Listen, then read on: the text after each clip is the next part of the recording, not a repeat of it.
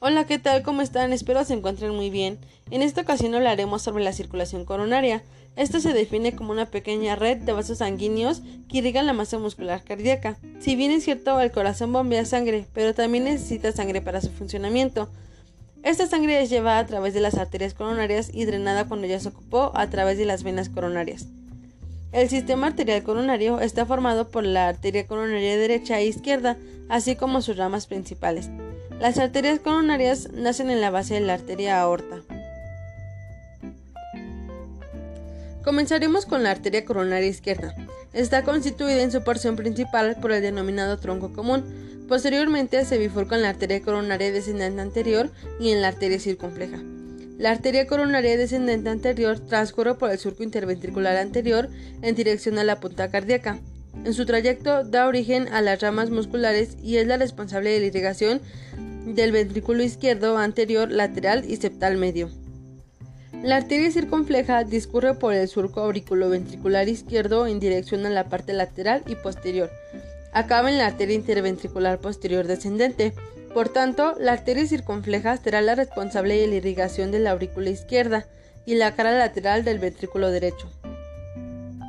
Por el contrario, la arteria coronaria derecha transcurre por el surco auriculoventricular derecho en dirección lateral y posterior, originando así la arteria marginal en la cara lateral del ventrículo derecho, y es la responsable de la irrigación de este ventrículo.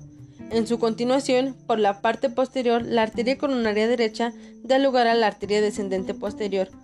Esta arteria transcurre por el surco interventricular posterior, juntándose, como ya se había comentado, con la arteria circunfleja posterior dando origen a la arteria interventricular posterior descendente.